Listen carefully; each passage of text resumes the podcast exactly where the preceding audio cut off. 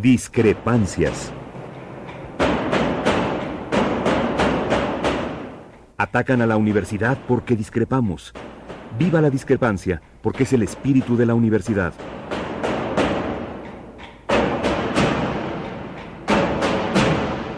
Martes de Discrepancias. Conducen Tobián Ledesma y Miguel Ángel Velázquez.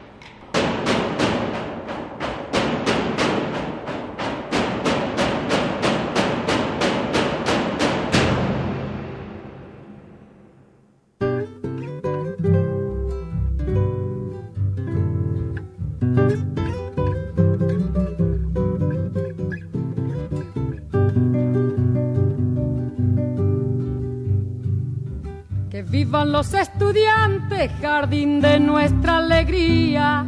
Son aves que no se asustan de animal ni policía. Y no le asustan las balas ni el ladrar de la jauría. Caramba y zamba la cosa, que viva la astronomía. Me gustan los estudiantes que rugen como los vientos ¿Qué tal? Muy buenas noches, gracias por estar con nosotros. Estas discrepancias, estamos en Radio NAM y hoy, hoy, como hemos venido haciendo desde hace algunos programas, le echamos una mirada a la memoria para saber cómo están nuestros tiempos.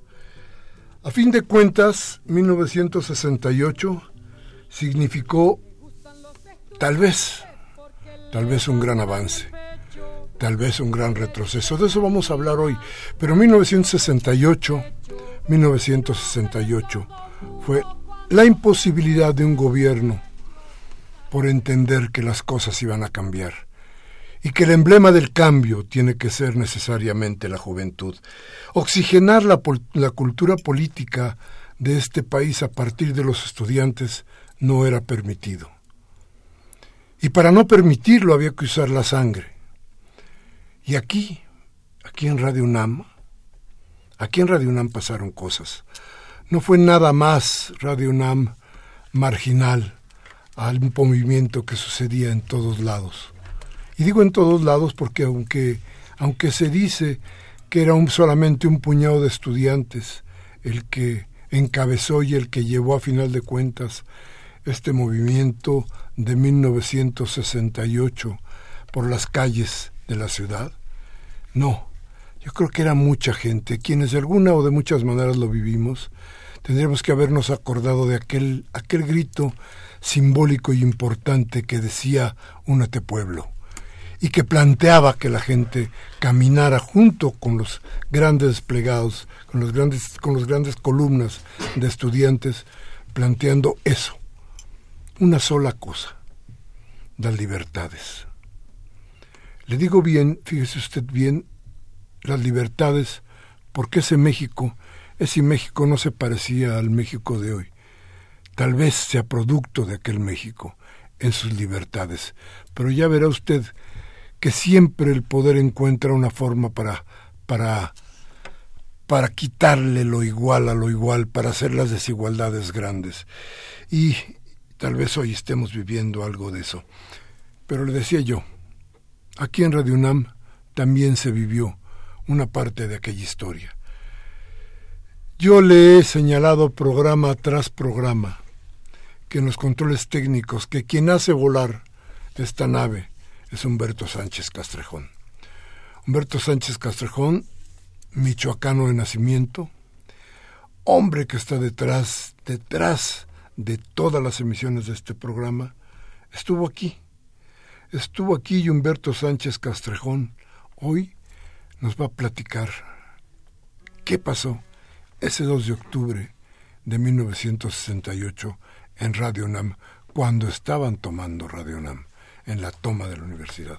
Humberto, muy buenas noches, ¿cómo estás? Buenas noches, maestro. Pues es triste y lamentable recordar estos hechos tan desagradables, porque realmente uno los, realmente uno no los quisiera tocar. Vivirlos fue una experiencia muy desagradable, porque cuando el ejército tomó las instalaciones de Radio Universidad, porque Radio Universidad tenía un programa que se llama el Movimiento Estudiantil Informa. En aquel tiempo era José Pepe Taylor era operador de cabina de transmisiones en la noche. Él era líder del 68, del movimiento del 68. Él llevaba las cintas grabadas para qué y hacía cine de lo que se transmitía. Lo que se transmitía en aquel tiempo era de las 9 de la noche, de las 21 horas a 21 a 15. Duraba 15 minutos el programa. en los hechos de que tomó el ejército la, la, revisora, estaba laborando Pepe Taylor como operador, Rolando de Castro, locutor, José Montes, técnico, y Carlos Bustillo era un músico que trabajaba en la Sinfónica de Bellas Artes. Se los llevaron a los cuatro. No con llevárselos, los golpearon es un triste hecho porque cuando salieron de... Bueno, yo le pregunté a José Montes, cuando salió de la cárcel de Lecumberri, del Palacio Negro, que en una celda para 50 personas había 300. Que no había espacio ni para sentarse uno. Para descansar se turnaban en grupos. Digo, eh, fue muy triste. Dice, el triste fue que nos golpearon. Yo quería apagar el transmisor y nos sacaron con... Tenía toda la espalda golpeada con la punta del cañón del, fusil. Dice, no, Humberto, fue triste. Nos golpearon muy fuerte. Yo me caí y me levantaron a patadas. Le digo, oye, sí fue terrible. Dice, nosotros no tenemos que ver nada. Yo me acuerdo que cuando regresamos, que dieron las instalaciones, en aquel tiempo, pues nosotros nos íbamos prácticamente a ver a los que practicaban para las Olimpiadas en los terrenos de CEU. Y le decía, oye José, fue terrible, sí, sí fue muy terrible, Humberto. No teníamos agua, no teníamos que comer. Fueron las expresiones que me dio José Montes. De los demás compañeros no los pude ver porque los fueron saltando por, por espacios de tiempo. Y así, ¿y tú cómo te salvaste, Humberto? Mira, yo salía a las 12 del día de trabajar. Ese día que entró el ejército, yo le estoy llamando a José Montes. Desde las 8 de la noche, de las 20 horas, ya no entraban las llamadas a CEU dije, bueno, ¿qué pasa? Porque ya era una tensión, porque nosotros anteriormente fuimos a ver cómo quemaron a Cueto y nos fuimos al cine. Y salimos y dijeron, entraron las tanquetas y hubo muerto también. Hubo muchos estudiantes muertos. Le digo, nos salvamos, José. Y fuimos, cuando fuimos al 68, igual a, la Plaza de las Tres Culturas, nos retiramos, nos fuimos al cine. Y ya nos pusimos a ver cuando salimos que había muchos muertos. Pues nos, por suerte yo creo que vivimos nosotros porque yo entré en el 66, 67, 68. Tengo 53 años aquí laborando y todo el 68 lo viví cuando se hizo la marcha que la convocó el señor rector Javier Barro Sierra. Lo dijo eh, exactamente antes de partir de la, a la marcha. Nos fuimos por todos insurgentes hasta Félix Cuevas, ahí en está Liverpool, y dijo, y de ahí nos vamos a regresar. Y así fue. Él lo mencionó en ese discurso. lo tengo en memoria. Así fue ese hecho. Humberto, muchas gracias. Yo creo que para empezar nuestro programa es importantísimo tener la memoria de Radio NAM, porque, porque no se nos puede olvidar. No, no se olvida porque el programa que transmitíamos era muy escuchado. El movimiento estudiantil no se escucha. Muchísimas gracias aquí a toda la mesa. Se los agradezco de antemano y a mis radioescuchas que durante todos estos 53 años están escuchando en esta gran radiodifusora Radio NAM gracias, muchas gracias. Y vamos rápidamente con Gloria para que nos platique qué pasó con los estudiantes, qué pasa con Violeta Parra, qué pasa con Mercedes Sosa. Hola, ¿qué tal? Buenas noches. Pues hoy es 2 de octubre, el día que 2 de octubre no se olvida. Mercedes Sosa está cantando Que vivan los estudiantes, que es considerada una de las exponentes mejor del folclore argentino, se le llamaba la voz de América Latina. La canción fue compuesta, Que vivan los estudiantes, por Violeta Parra, mujer que creía que los, en los ideales de izquierda y que además recuperaba el folclore tradicional de Chile. Ha sido interpretada por cientos de cantantes, entre ellos los Guaraguau de Venezuela y Joaquín Sabina también, que la cantó en España y, toda Europa se dio a conocer. Y se dice que Violeta se inspiró en las luchas estudiantiles de principios de los años 60. Y creo que bueno, para la marcha que hoy se llevó a cabo de Tatelolco al, al Zócalo, pues qué mejor que esta canción de Que vivan los estudiantes de América para iniciar este programa tan El programa porque, porque la idea hoy más que nunca es, recordar aquello, sí. es plantearnos qué pasó, pero también es algo muy importante. Es el sentir de la gente joven hoy, la que vive eso que no recuerdan porque no lo vivieron, pero eso que tuvo consecuencias y que parece que todavía late, late aquí en la Ciudad de México, aquí en todo México. Y como siempre le doy la bienvenida con muchísimo gusto, Toby Ledesma. Toby, buenas noches. Hola, muy buenas noches a todas y todos. Y este es un programa muy especial. Durante todo el año hemos estado hablando de lo que se ha vivido eh, y lo que se vivió en 1968, como las y los jóvenes del día de hoy también recordamos esto que ha pasado y como aunque han sido diversas generaciones, jamás olvidaremos y buscaremos hacer siempre justicia. Claro, fue un movimiento contra los jóvenes. Lo importante es eso, es lo que tenemos que tener muy claro, es que no se estaba peleando por una reivindicación económica, ni por salir de pobres, ni por tratar de... No, se estaba peleando por libertades. Ese era el asunto, libertades que no, no concedía el Estado, libertades que no quería dar el gobierno Libertades, a ver, ni siquiera se trataba de que los jóvenes salieran de la sombra de los padres. Tenía que estar, o teníamos que estar ahí, a la sombra paterna, haciendo lo que ellos querían. Y cuando no sucedía así, venían los soldados para hacernos entender que lo que tenía que haber era orden, nos decían a todos.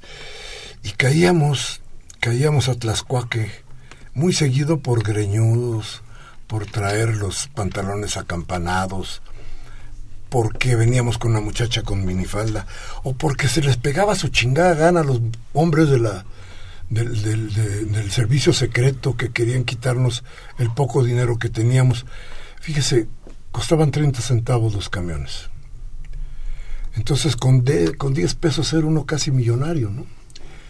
Entonces, pues nos quitaban los, los 10 pesos. Y si traías un toque se lo chingaban también, ¿eh? con mucho gusto, ¿no?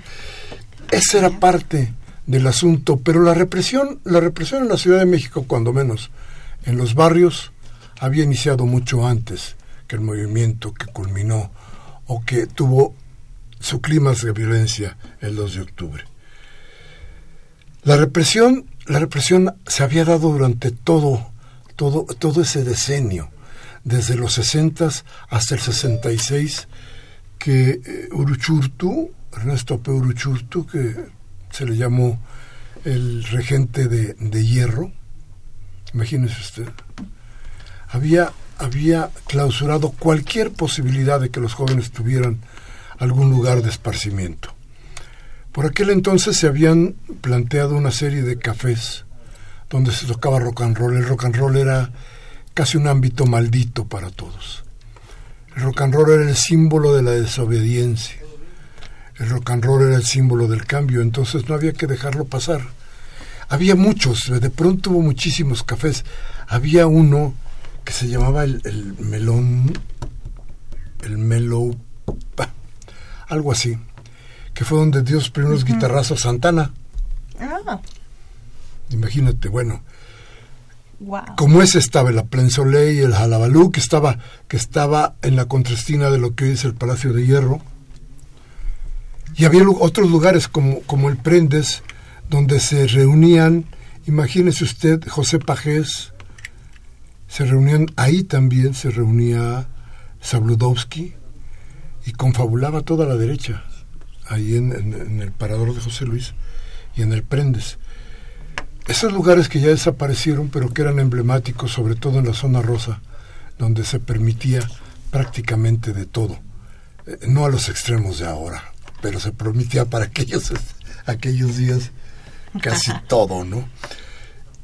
Eso, eso, les decía yo, empezó hace mucho. Había empezado hace mucho. Había unos, unos carritos azules unas cárceles, unas pequeñas cárceles rodantes, todas pintadas de azul que traían a dos policías en el frente y regularmente a cuatro colgados en la parte de atrás de aquellos camioncitos, de aquellas cárceles rodantes. Esos se dedicaban a ir de casa a las colonias populares. bajaban los policías macana en mano y el joven no importaba qué hiciera o qué no hiciera. Lo agarraban a macanazos y lo encerraban en aquellas, en aquellas julias. Eso se llamaba oficialmente racia. La racia es una palabra que viene del francés y que, entre otras cosas, quiere decir limpieza, limpieza étnica, cosas de ese tipo. Y los metían, nos metían ahí, en esas pequeñas jaulas, y nos, eh, nos depositaban en, en, en. Y ahí permanecíamos hasta que llegaban nuestros padres a dar desde luego una lana para poder salir o aguantar un muy buen rato a que consiguieran de todas maneras de todas maneras a que consiguieran eh, el dinero para podernos sacar entonces la represión ya estaba desde antes la represión se había iniciado porque éramos jóvenes, la represión se había iniciado porque el Estado tenía que seguir mandando en la vida de la juventud y no se permitía que la juventud disintiera de las cosas que ordenaba el gobierno. La represión salió de antes, venía de antes. Vamos a ir a un corte y vamos a regresar. Nuestros teléfonos 55 36 8989. Y nuestra alada sin costo 01800 50 52 688. Como les habíamos dicho, este programa durará dos horas. Vamos a tener unos invitados muy interesantes. Usted va a oír la voz de aquellos que estuvieron en el, en el 68 y la voz de los jóvenes que hoy están viviendo tal vez, tal vez alguna consecuencia de aquel 68. Vamos al corte y regresamos, ¿todo? Con las banderas en alto a toda la estudiantina. Son químicos y doctores, cirujanos y dentistas. Caramba y zamba la cosa, vivan los especialistas. Me gustan los estudiantes que con muy clara elocuencia la bolsa negra sacra le bajo las indulgencias. Porque hasta cuando nos dura, señores, la penitencia. Caramba y zamba la cosa, que viva toda la ciencia. Caramba y zamba la cosa, que viva toda la ciencia. Estamos de regreso aquí a Discrepancias en este programa especial del 2 de octubre no se olvida. Y en este diálogo con las y los jóvenes del 68 y los jóvenes de, de hoy, tuvimos la oportunidad de platicar con Alejandro Encinas, actual diputado del Congreso de la Ciudad de México, próximo subsecretario de Gobernación, encargado de los temas de violencia y desapariciones forzadas en nuestro país para que nos contara cómo vivió él el 68, tenía el 14 años de edad, y qué es lo que vivió también el 3 de octubre después de esta matanza a las y los jóvenes de 1968. 68. Yo tenía en aquel entonces 14 años de edad y me tocó vivirlo particularmente a través de mis primos mayores, de los hermanos mayores de mis amigos e incluso a través de mi propia familia, porque evidentemente en casa pues la discusión alentada fundamentalmente por mi padre siempre estuvo haciendo este, el análisis, los comentarios de qué es lo que estaba sucediendo.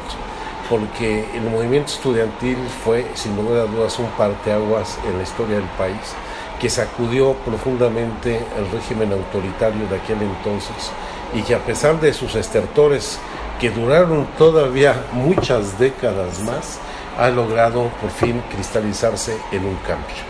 Yo creo que nosotros debemos entender al movimiento estudiantil de 68 como un gran movimiento nacional, resultado de la lucha de muchas generaciones de aquel entonces que empezaron eh, este movimiento cuestionando el carácter autoritario de un presidencialismo fundado en un partido hegemónico que no aceptaba ninguna disidencia y que pues, a lo largo de décadas fue desmantelando y tratando de este, exterminar cualquier forma de disidencia política.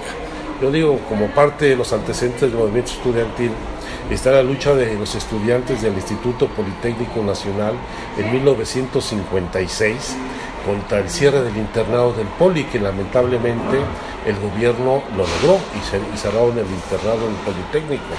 Pero posteriormente se vinieron diversas luchas en todos los ámbitos de la sociedad. En el ámbito sindical, la lucha por la libertad sindical, que empezó también en los años 50, en la segunda mitad, con la huelga de los trabajadores petroleros en las refinerías Capozalco la lucha del movimiento ferrocarrilero de 1959, también en la lucha por libertad sindical y mejora salarial, que terminó fuertemente reprimida por parte del gobierno y que llevó a la cárcel a personajes como Valentín Campa y Demetrio Vallejo, que luego fueron, sin lugar a dudas, uno de los baluartes y los estandartes de la lucha del movimiento estudiantil en 68 la lucha por la democratización en el magisterio con Otón Salazar y el movimiento revolucionario del magisterio, el movimiento médico, particularmente los médicos del sector salud. Eh, pero no solamente en el ámbito sindical, también en la lucha agraria, en donde la demanda de tierra era la fundamental y tenía una gran beligerancia en todo el país. Y hay que recordar cómo lamentablemente reprime el, gobierno al movimiento campesino y que son uno de los actos más emblemáticos es el asesinato de Rubén Jaramillo en 1962. O también el movimiento urbano popular que se desarrolla en todos esos años cuando México deja de ser un país fundamentalmente rural para convertirse en un país urbano y cómo la lucha por la tierra en la zona urbana, por la vivienda, pues se enfrentó a políticas autoritarias a lo largo de todos los años 60 con Urichurtu y otros regentes que pues desalojaban las invasiones en las colonias populares. Por eso yo digo que el movimiento estudiantil no hay que verlo solamente como el movimiento de los jóvenes estudiantes del 68, sino como un, un conjunto de movimientos que cuestionaron toda la actitud autoritaria de aquel entonces. Pero también hay que ver al movimiento estudiantil como un movimiento nacional, porque en ocasiones eh, queremos reducir la lucha a la masacre del 2 de octubre o a la movilización de estudiantes del Instituto Politécnico Nacional o de la UNAM, cuando en realidad se concurrieron muchas este, universidades. En la Escuela Nacional de Agricultura en aquel entonces, que ahora es la Universidad Autónoma de Chapingo, la Universidad de Guadalajara, la Escuela Agrícola de los Hermanos Escobar o muchas instituciones privadas como la Universidad Iberoamericana, la Universidad del Valle de México, el propio ITAM se involucró en este movimiento que surge de una represión a un movimiento, a un enfrentamiento entre estudiantes de la Boca del Poli y la Ciudadela con la Choterena, pero que en el fondo era el inicio, eh, por un lado, del cuestionamiento profundo al régimen político, pero también la idea de socavar cualquier disidencia por parte del gobierno. Sí, hay una reflexión que vamos a platicar a lo largo del programa en discrepancias y es ¿Cómo se vivió el 3 de octubre? ¿Qué pasó? ¿Qué decían los periódicos? ¿Dijeron algo? ¿Qué ambiente se vivía en la Ciudad de México?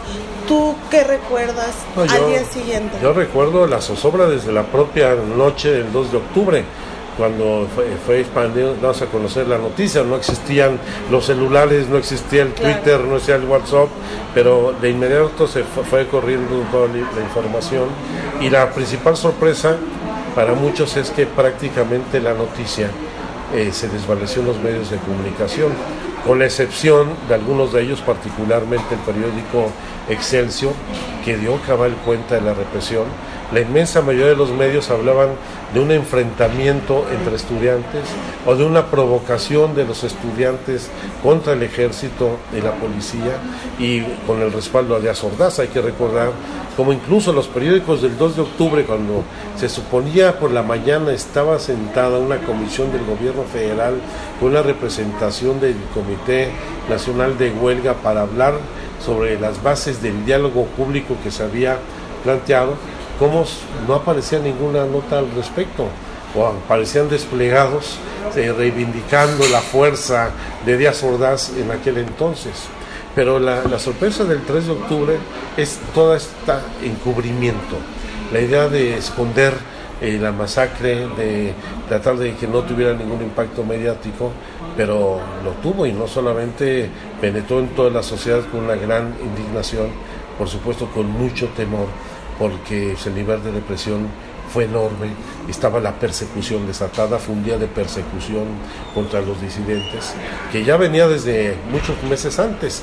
Hay que recordar que la represión no inicia el 2 de octubre, la represión empieza primero con la represión a, los estudiantes que se habían eh, tenido un pleito, pero después con las detenciones de los dirigentes comunistas después de la marcha del 26 de julio en apoyo a la revolución cubana en aquel entonces.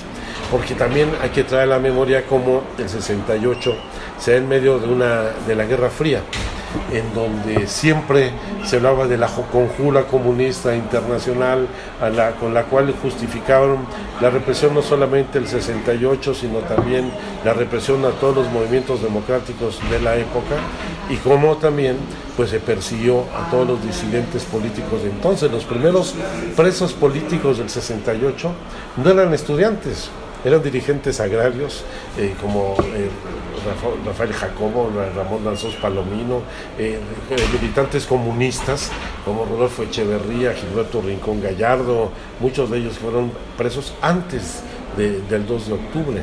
Entonces sí había pues un nivel de zozobra, de temor y una persecución brutal contra todos los disidentes. Y bueno, comentabas ese rato, si bien no era un movimiento, ¿no? Solo de jóvenes, pues el empuje del juvenil y que es algo y es un mensaje que se ha mentido, mantenido durante pues, todos estos tiempos.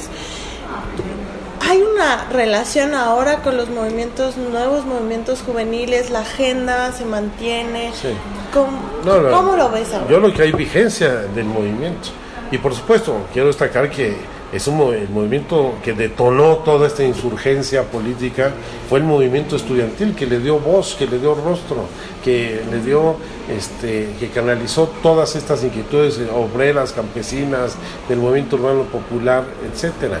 Pero basta revisar hoy, por ejemplo, el pliego petitorio de aquel entonces y vemos lamentablemente una gran coincidencia, la libertad de los pueblos políticos en donde por supuesto hoy tenemos una enorme cantidad de presos políticos, defensores de derechos humanos, defensores de, los territorios de los pueblos indígenas, defensores de los recursos naturales en muchas regiones del país que están detenidos y que no han sido sentenciados.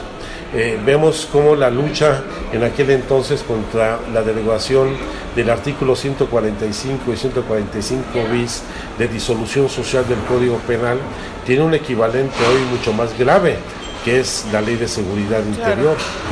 La demanda de la disolución del cuerpo de granaderos o la destitución de los jefes de policía se liga hoy con esta denuncia contra los enormes abusos de autoridad, la violencia y la represión de policías municipales o estatales, ligados hoy también al narcotráfico cómo se demandaba en aquel entonces la indemnización a todas las eh, víctimas de la represión política y hoy tenemos pues la demanda de reparación del daño de decenas de miles de mexicanos y mexicanos víctimas de la violencia y cómo se cruzaba en aquel entonces los procesos de sucesión presidencial eh, en la idea de ir eh, generando condiciones de inestabilidad política en favor de un candidato.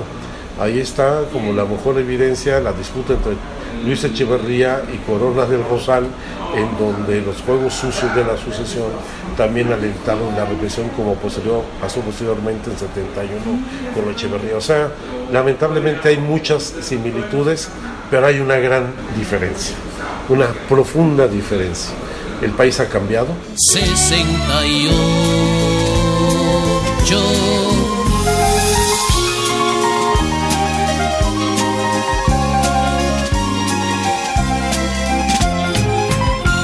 pero no pudimos reinventar la historia. Bueno, escuchamos un pedazo de esta plática que tuvimos tan interesante con Alejandro Encinas para que nos diera su testimonio de cómo vivió el 68 y también un análisis a lo largo de estos 50 años y el reto que enfrentará eh, en, los en su próxima tarea como subsecretario de Gobernación y eh, después pondremos la liga, ¿no? Completa de toda la entrevista para que la puedan escuchar, que es muy interesante.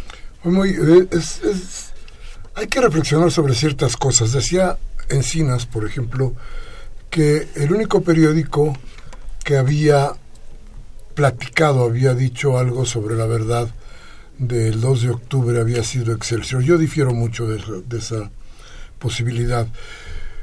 Cuando se marchaba sobre reforma, todas las marchas, sobre todo en agosto y septiembre, decían, tenían una sola consigna, prensa vendida. Se gritaba enfrente del edificio de Excelsior. Y fue por ahí, de, finales de, de, agosto, principios de septiembre, que Miguel Ángel Granados Chapa, este hombre al que le han quemado mucho incienso,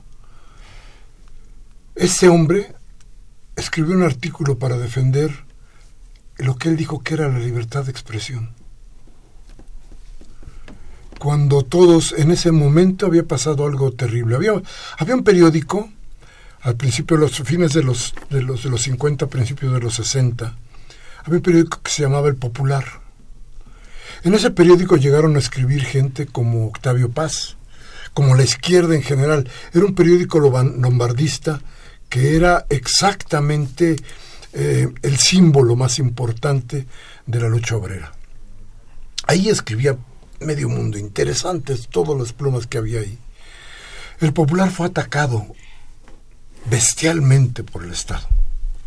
En 1961 desaparece el popular y aparece más o menos con la misma idea setemista ahora, el día que dirige Enrique Ramírez y Ramírez, quien hasta en el día se publica, es el único periódico que publica los manifiestos del comité de huelga. Es el único periódico que lo publica. Sin embargo, yo creo que Enrique Ramírez y Ramírez lo mandan llamar inmediatamente del PRI le dicen que no se olvide que su corazón es tricolor y el resultado de eso es que el día da un vuelco y empieza a plantearse que hay que hay una serie inmensa de problemas que se nos está se nos está cayendo aquí el estudio. De problemas que tienen que ver además con el Estado. Y empieza a defender el Estado. Frente a eso muchos muchísimos escritores y reporteros salen a la calle, hacen una manifestación y abandonan el día. Ese es, ese es, un, es un, pasaje que no podíamos dejar de lado por la importancia que reviste para entender lo que es la libertad de expresión. Solo para compartirles la, lo que comentaban las portadas del 3 de octubre, esto es del periódico El Sol de México, dice, responde con violencia al cordial llamado del Estado. Que cada hogar cuide de sus hijos, pide García Barragán. El objetivo es frustrar los Juegos Olímpicos. Y en el caso del periódico Universal, decía, durante varias horas, terroristas y soldados sostuvieron rudo combate. Afirmó García Barragán que el Estado hará su tarea. Y finalmente, en el caso del periódico El Cercio, lo que puede resaltar a diferencia de otras portadas es que, a diferencia de dar un número de muertos, comenta, hay un número aún no precisado de muertos y veintena de heridos. En recio combate al dispersar el ejército un mitin de huelguistas. Y fíjese, les voy a platicar algo interesante porque ahí va en el mismo, en el mismo sentido. Bueno, la única, la, la única publicación que realmente sí habla de lo que pasó es por qué. Y por qué saca la fotografía de uno de los estudiantes muertos eh, Ramiro de la O, me parece que se llamaba el, el joven, y es el único medio que saca un muerto. Después les voy a platicar la historia de Amex, porque ahí llegó de pronto un reportero que había grabado, no sé cómo, Juan Ibarrola, una conversación en plena balacera. Pero ya hablamos, vamos a hablar de eso. Pero vamos a dejar que los jóvenes, hoy, los jóvenes, los de hoy, tomen la palabra. Así es, en el estudio nos acompañan Damaris Hoyos, que ella es estudiante de la UNAM en la FESA Catlán. Aragón. Aragón, perdón. eh, Cianya Martínez, ella es estudiante del Instituto Politécnico Nacional. Y Eden Al Alcíbar, lo dije. Eden. Eden sí. Alcíbar, también estudiante de la UNAM. Bienvenidos, chicas, chicos. ¿cómo, cómo están? Gracias por venir a Discrepancias. Gracias Bueno, por la y- invitación. Y como lo tenemos en mayoría, vamos a empezar con, con, con Edén. A ver, este, es, es- es la minoría. ¿Verdad? Entonces, a ver, bien. ¿cómo sientes? ¿Qué pasó? ¿Cómo- ¿Cómo sientes el 68? Tú nada más como, como recuerdo, como la película que viste y ya se me olvidó el guion. Este, ¿qué, qué fue? ¿Cómo lo siente? ¿Cómo, ¿Cómo se siente un joven cuando se habla del 68? Cuando hablamos de 50 años, yo creo que no es ni la mitad de tu vida. Claro. Eh, bueno, de entrada es eh, difícil que haya un espacio donde se pueda hablar de qué se siente con el año 68 y yo creo que eso es lo primero que hay que destacar y obviamente agradecer el espacio porque hablar de lo que los jóvenes, de lo que los estudiantes sentimos con este nivel de agresión, pues creo que eh, lo primero que me recordé son en estas tres semanas que llevamos de huelgas, de paros en la universidad, el cállate de las autoridades, ¿no? Un cállate que ha sido muy recurrente y llegan y nos piden, mira, lo, para empezar lo primero que te pido es que te calles y, doy las gracias por este espacio para poder hablar de de cómo se siente. eh, creo que bueno, yo cuando estaba en la preparatoria número 3, creo que para mí el 68 era, era la represión pero al mismo tiempo también era el no tener miedo. Y creo que, eh, por lo menos, mi experiencia personal ha sido moverme en esa ambivalencia, saber la represión, saber el tipo del país en el que estamos, pero por otro lado también la, la, pérdida del miedo. Creo que es un sentimiento extraño eh, moverse entre esas dos eh, bandas. Damaris, ¿y cómo lo ves tú? Eh, Damaris Pues es también de la UNAM. sí, yo soy estudiante de la FES Aragón. Eh, también fui estudiante del CCH Oriente. Creo que preparatorias y CCH para nosotros como universitarios es una gran escuela, sobre todo de iniciación en el activismo. Eh, había una cultura, o hay todavía una cultura eh, por parte incluso de los profesores de recordar cada movimiento estudiantil. Entonces siempre era como de inicio de tarea visitar el memorial de 68, ¿no? Y, y al principio lo que in- inicia siendo una tarea resulta al final como una carga incluso de responsabilidad sobre consignas que no se han resuelto, que tenemos 50 años de repetirlas y que nos costaron muertos. Significa eh, una reivindicación de todos esos compañeros que si bien ya no compartimos generacionalmente, las consignas siguen siendo las mismas. Se respira también un, ambiente de tristeza, ¿no? Porque qué más quisiéramos que esas vidas hayan eh, válido por lo menos para resolver en lo más mínimo situaciones sí del estudiantado, pero también de, obreros, de campesinos, porque siempre fueron compañeros que acompañaban esas luchas. Entonces, a 50 años se, re- se, nota un ambiente de responsabilidad, de reivindicación, y, que lo vivimos efectivamente, como dice Den, en, en tres semanas de paros. Nosotros como una generación nueva que no habíamos tenido movimiento estudiantil desde 2014, por ejemplo, eh, hemos tenido que, que- que aprender, ¿no? De, de estos de estos movimientos, eh, comenzando por el 68 hasta la huelga del 99 y por último 2014, que bueno, ya nos dirá Cianya, que es el movimiento más reciente que se ha vivido con ellos. Pero, eh, sin embargo, seguimos respirando también un tema de represión. Y, y en cuanto a los medios de comunicación que ustedes mencionaban, ¿no? Eh, si bien han suavizado un poco el discurso contra los estudiantes, no dejan de fomentar el miedo. Porque nuestros padres de familia lo que dicen es, es que yo tengo miedo a que tú vayas a una marcha. Y los estudiantes decimos, pero yo no tengo miedo porque si los estudiantes del 68 salieron, dieron su vida por, al, por, por consignas que a nosotros nos toca reivindicarlas, pues entonces es nuestro momento de hacerlo, ¿no? Eh, y, es, y es complicado también explicarle nuestros sentimientos a los padres de familia. Sí, Anja, uh, tú desde el Politécnico, ¿cómo lo vives? Porque en el caso yo también soy estudiante de la UNAM, ¿no? al entrar a la preparatoria me identifico mucho con lo que dice Damaris, empiezas a ver los muros de tu prepa con, con consignas todo el tiempo, empiezas a participar. El caso del Politécnico, desde que tú entraste, se hablaba de esto, tú has formado parte activa de los movimientos de, tu institución educativa, ¿cómo, ¿cómo lo viven en el Poli? Híjole, pues el, el Poli es un caso muy particular, ¿no? Antes, hasta antes de 2014, pues se tenía cierto prejuicio también de que el Politécnico era una institución apática, etcétera, ¿no? Que que los ingenieros, por ejemplo, ¿no? No les interesaban los problemas sociales, etcétera. Yo, yo soy, formo parte de la comunidad politécnica desde el 2011. Yo entré a, la vocacional 13 y actualmente estudio en la Escuela Superior de Economía en el casco de Santo Tomás. Ahí esta escuela se ha caracterizado por, por ser una de las más combativas siempre, ¿no?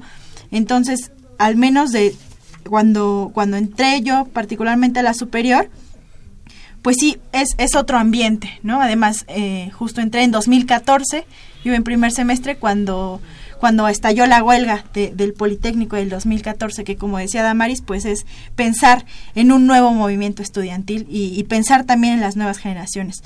El Politécnico es, es también recordar las luchas sociales y no solamente del 68, por ejemplo, en el 56 ya lo decía Encinas, al Politécnico le arrebataron eh, los internados, ¿no?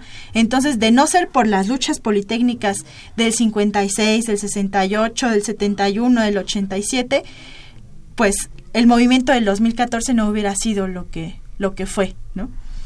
Por ejemplo, me acuerdo que, que en esos días, en medio de la huelga, eh, falleció Raúl Álvarez Garín, y, y él pues se estaba contento, ¿no? Se solidarizó también con la lucha, algo que, que pues muchos movimientos también habían dejado atrás porque creo que es muy muy diferente que los movimientos estallen en solidaridad a que sea una cuestión interna, pero siempre, siempre, siempre en los estudiantes esta identidad nos va, nos va a unir y va a hacer que salgamos a las calles, ¿no? Desde, desde el 68.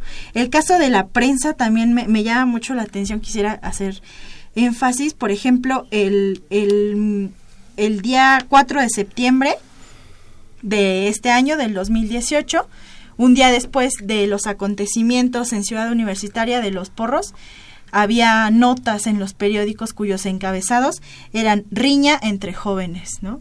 Donde hay golpes, donde hay hubo palos y hubo heridos. Entonces, todos estos titulares que tienden también a criminalizar a las juventudes, pues es algo que no ha cambiado tanto, o sea, algo que en el 68 y que el día de hoy continúa, que siguen, nos siguen criminalizando como juventudes, y nos siguen también eh, haciendo pensar que parece que la culpa la tenemos nosotros, ¿no? Nos siguen culpabilizando de muchísimas cosas. Y pues el Politécnico también ha pensado mucho en, en cómo, cómo va a defender a, a la, nuestra misma institución, a los estudiantes, al pueblo. El Politécnico además pues se fundó con una ideología cardenista.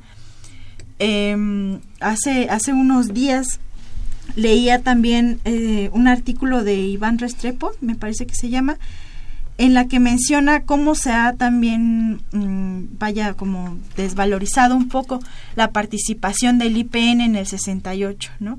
Se habla mucho de, de cómo, de cómo fueron los estudiantes de la UNAM y del Poli, eh, pero había mucho más, ¿no? Como ya decían hace rato, había mucho más sectores que se unieron en el, en el 68 a esta lucha.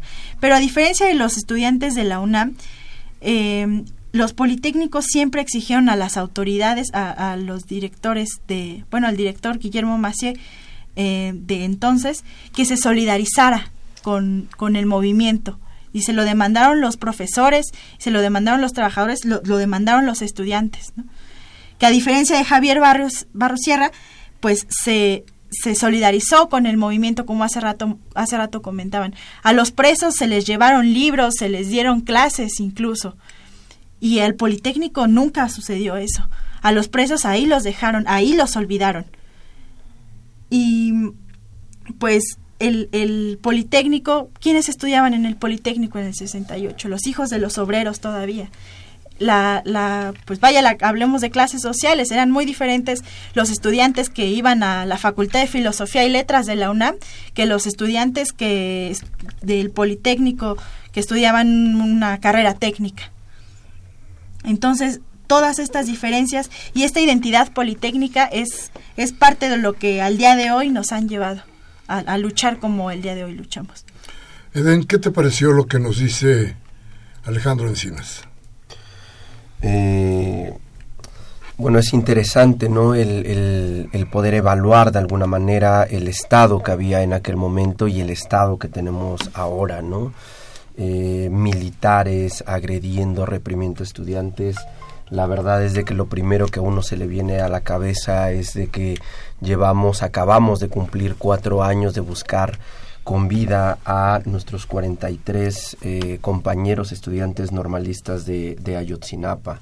Eh, uno recuerda, rememora el 68, estas provocaciones con los grupos porriles y es inevitable sentir tan cerca el 68 cuando pues lo que vimos fue un claro intento de, homicidio en contra de, jóvenes en la explanada central de la universidad. Entonces es, es duro reconocer que efectivamente hay mucho del 68, ¿no? muchas cosas eh, eh, siguen estando siguen estando presentes eh, y en ese sentido pues yo creo que la, la lucha ahora pues no solamente es por las libertades sino tal vez incluso pues por esto tan básico que es vivir, ¿no? Con tantos feminicidios, estudiantes de cinematografía en Guadalajara disueltos en ácido, es, es terrible lo que vivimos, ¿no? Y yo creo que en ese sentido pues tenemos este gran vínculo con 68, no solamente por, por la lucha por la libertad, sino la lucha pues por la vida y, una vida de calidad que creo que es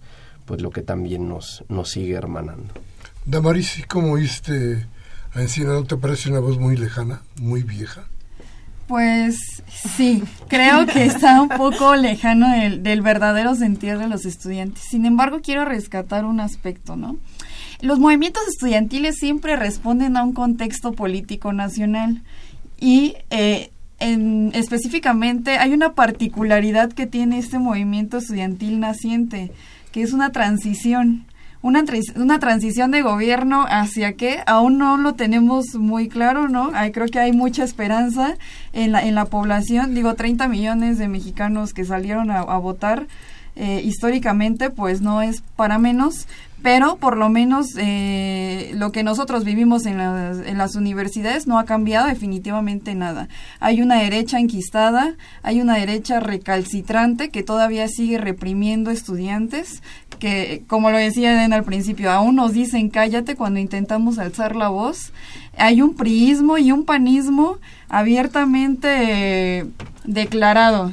Eh, y, nosotros los hemos denunciado en varias ocasiones porque si bien se van a ir del gobierno federal, pues siguen en, en, las universidades con intereses muy particulares. O sea, recordemos que en el caso de la UNAM, la cuestión o los intereses no son para menos. La UNAM recibe un presupuesto equivalente al de 10 estados de la República. Entonces, eh, yo les podría decir que en el caso de nuestra facultad es, es, es un presupuesto exorbitante. Si, si ustedes me preguntan cuánto es, yo les digo mucho porque de verdad no se imaginan la cantidad de dinero que se maneja, la cantidad de... Bueno, recordemos esto, por ejemplo, ¿por qué se, se atreve a, renunciar la directora de CCH Azcapotzalco? Es que los estudiantes denuncian eh, cuestiones de corrupción. Y entonces, eh, hay miedo de que el, resto de los estudiantes de todas las universidades sigan denunciando este tipo de cosas, porque no puede ser que en el caso de Politécnico o en el caso de la UNAM, una de las eh, mejores instituciones, se supone, América Latina, sigan habiendo intentos de homicidio, eh, siga habiendo represión, siga habiendo corrupción es algo totalmente inaceptable. Se tiene que pasar definitivamente por una limpia de, de toda esa burocracia enquistada en nuestras eh, universidades. Mancera, por ejemplo, es el claro ejemplo de que no ha cambiado el discurso de derecha eh, con esta propuesta de la policía universitaria que nosotros rechazamos enérgicamente, porque eso significa más represión a la opinión de los estudiantes.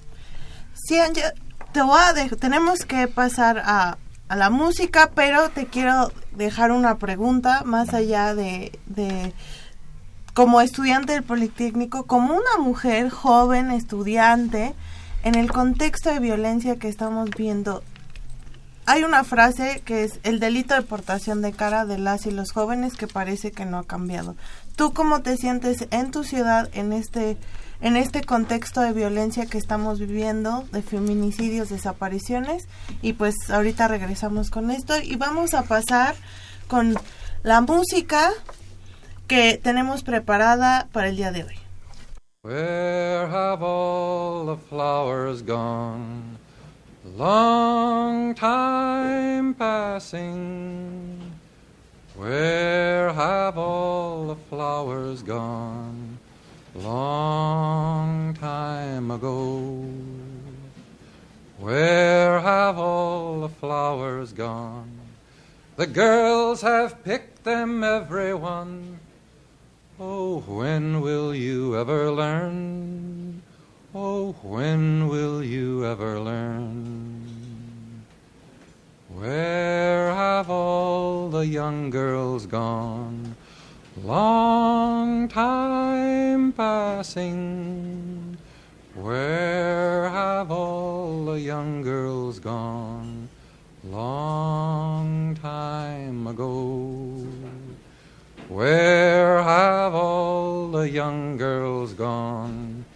They've taken husbands, everyone. Oh, when will you ever learn? Oh, when will you ever learn?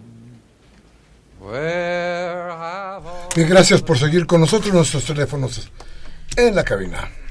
Es el 55 36 8989 y nuestra alada sin costo será un 850 52 68 Y nos responde entonces... Cian. Cian. Pues eh, esta es una muy buena pregunta, qué, qué bueno que, que, se hace. Yo creo que ser mujer, ser activista estudiantil es, es una, una complejidad también. ¿Qué pasa cuando en, una, en un país en el que matan a más de siete mujeres a diario, nosotras estamos recorriendo las calles, estamos alzando la voz o simplemente estamos en asambleas interuniversitarias que duran más de 24 horas, que terminan a las 3 de la mañana y uno no puede regresar tan fácil a su casa, que tiene que viajar más de dos horas de, de, de su casa a la universidad. Entonces se traslada y en lo que uno llega a casa, pues nos asesinan o nos violan enfrente de todos y nadie dice nada, como a, una compañera de, de, la FES, ¿no? De la FES Acatlán. Eh, ser mujer implica también pensar en, en, un contexto de violencia, no solamente en pues de seguridad de la Ciudad de México, ¿no? Sino también al interior de nuestra, de la propia lucha, ¿no? Todos los compañeros llamados, bueno, que, que se les ha denominado los machos progre, ¿no? Por ejemplo, en la, justo en la movilización de hoy, pues veníamos varias compañeras hasta adelante y pues a algunos compañeros les encanta estar protagonizando, por ejemplo, las movilizaciones, hablar. Cuando se trata de tomar el micrófono, son los hombres todavía los que lo siguen haciendo. Por más que las compañeras estemos hasta enfrente, por más que las compañeras seamos quienes estamos organizando, eh, las cámaras voltean a ver siempre a los compañeros. Y los compañeros también, ¿no? Se, se ponen hasta enfrente. Hoy, por ejemplo, había enfrente de nosotros un compañero que no hacía nada más que estar hasta enfrente de la, de la manta que iba al inicio del contingente, ¿no? Entonces, enfrentarnos a un montón de cosas al interior de nuestras escuelas, de nuestros colectivos, de la seguridad, que, que pues claramente responde a una estructura heteropatriarcal, pues es es muy, muy difícil que, que nosotras como mujeres pues estemos sobresaliendo, estemos seguras. Pero pues justo de esto se trata, por ejemplo, en el movimiento actual de, de 2018, pues una de las grandes consignas han sido detener la violencia de género al interior de las universidades y pues entre nosotros también nos vamos a estar vamos a estar luchando por ello. Qué bueno. Pues ahora vamos a escuchar otra interesante entrevista que tuvimos con Jesús Martín del Campo, actual presidente del primer Congreso de la Ciudad de México y que estuvo presente como estudiante, líder estudiantil en el 2 de octubre de 1968. 68.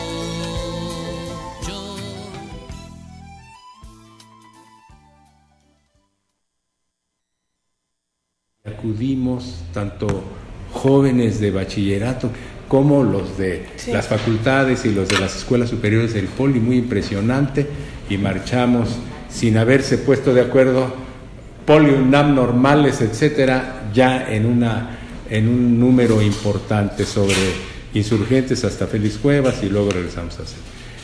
A partir de ahí ya entonces sí se generaliza porque eh, la necesidad de tener eh, unos, eh, unas reuniones que derivaron en muy pocos días en la creación del Consejo Nacional de Huelga los primeros días de agosto y el día 6 de agosto ya estaba el pliego petitorio que era todo contra, la, contra las formas autoritarias del gobierno de utilizar a las policías y a los soldados sí. contra el estudiantado. Entonces se confecciona en esos días el pliego petitorio y además eh, se despliegan eh, iniciativas de movilizaciones que fueron creciendo en los cursos de las escuelas secundarias de entonces y en las prepas todavía y en las primarias decían pues las fuerzas del orden sirven para proteger a los ciudadanos, a las personas, la policía, los soldados, etcétera, pero pues no, en ese caso estábamos viviendo un contraste muy fuerte, un contrapunto dramático de lo que eso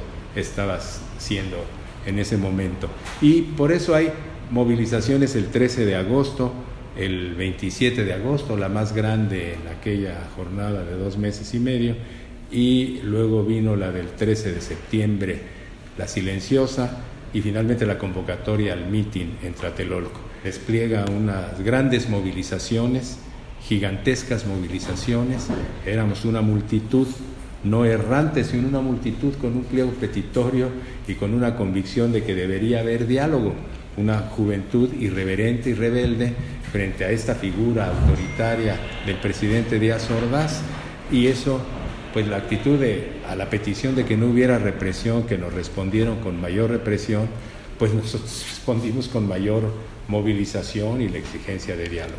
Bueno, en resumen entonces, eh, pues esa movilización cambió mi vida, como la de muchos de mis compañeros de generación, y pues nos hizo tener otra conciencia y uh, fuimos cimentando eso de la necesidad de cambio, de contra el autoritarismo y eh, contra la necesidad de que no se cancelaran nuestras libertades democráticas en esa en esa constitución de aquel entonces, pues se llamaban garantías individuales, ahora son derechos humanos.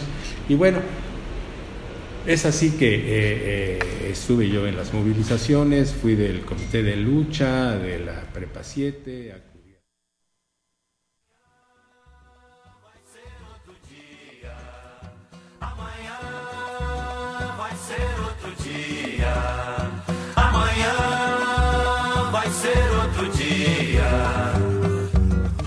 Hoje você é quem manda, falou, tá falado, não tem discussão, não.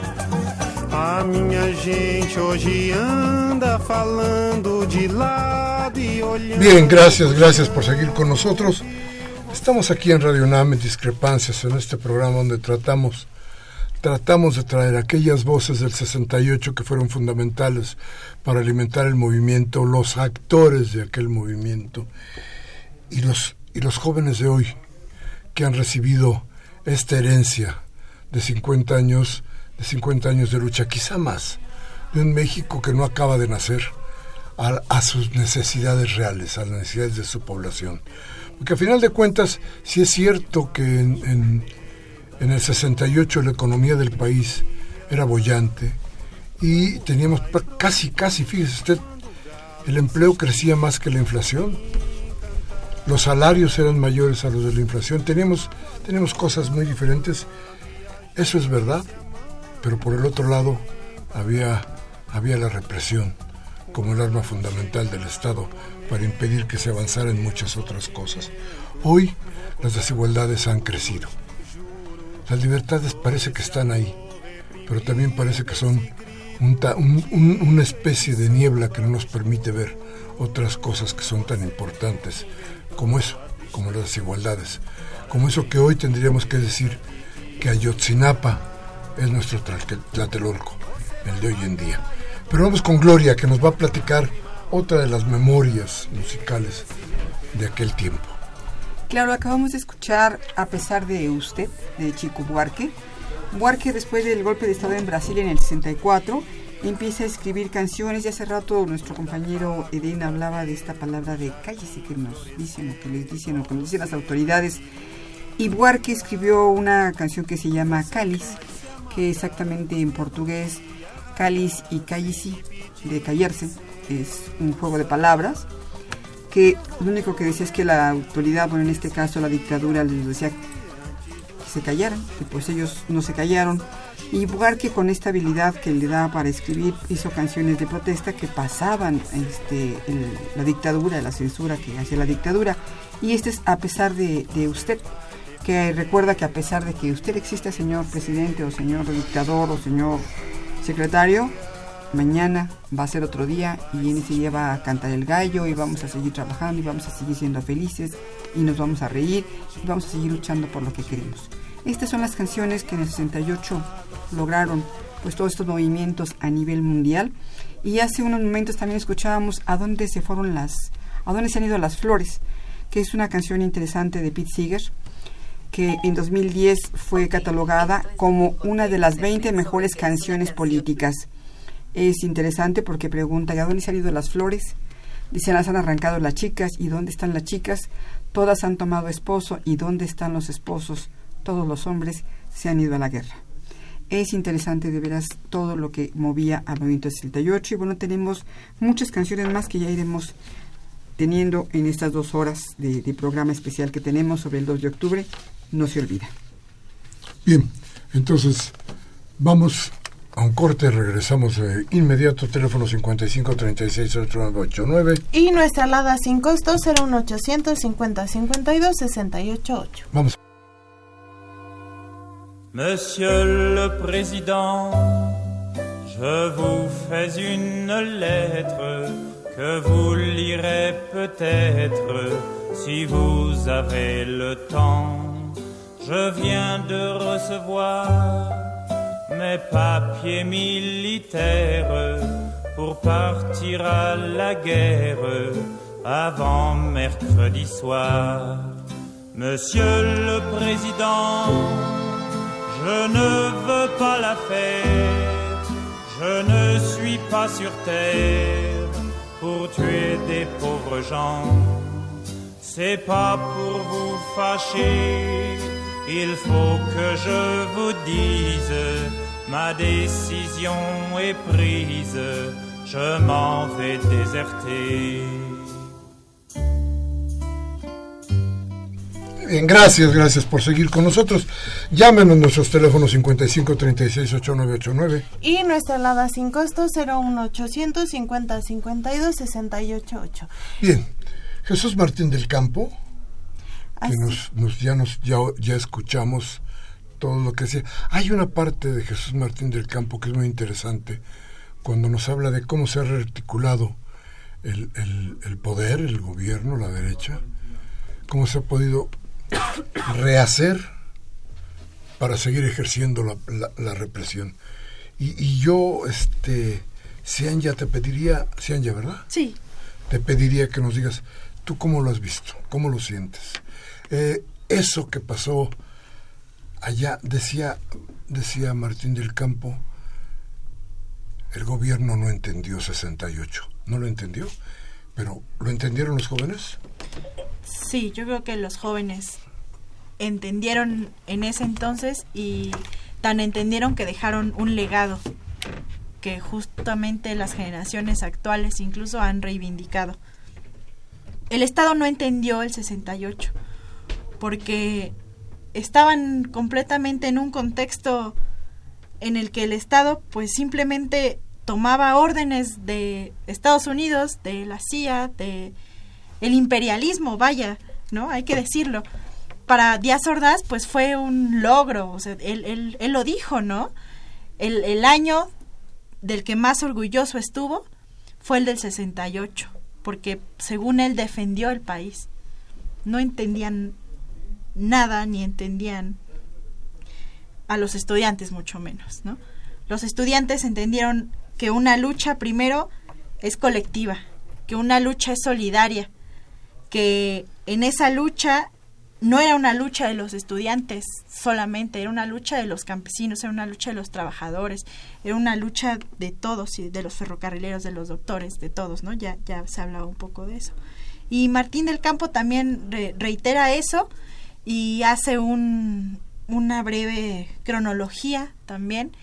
Hablaba de una marcha, por ejemplo, de, de julio, donde fue de las más importantes cuando, cuando el movimiento este también va a la embajada de Cuba, ¿no?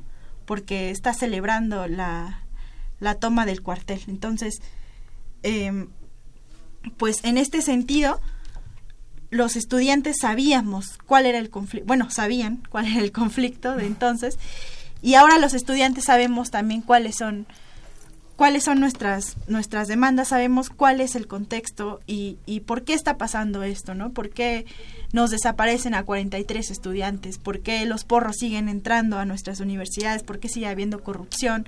¿Por qué siguen asesinando a nuestras compañeras?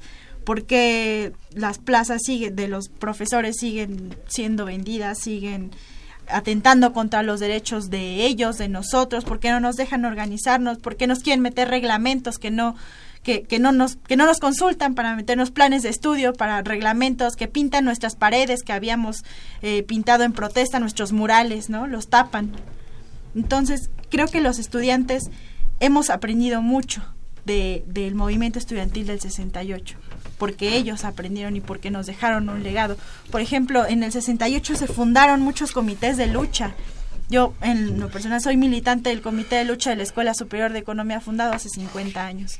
Y, todos estos comités de lucha han pasado por muchas generaciones que han respondido a una coyuntura como lo hicieron los compañeros del 68. Han respondido al zapatismo, han respondido a Yotzinapa, hemos, hemos estado en una lucha constante. Y Eden, ¿crees que ahora el Estado entiende a las y los jóvenes?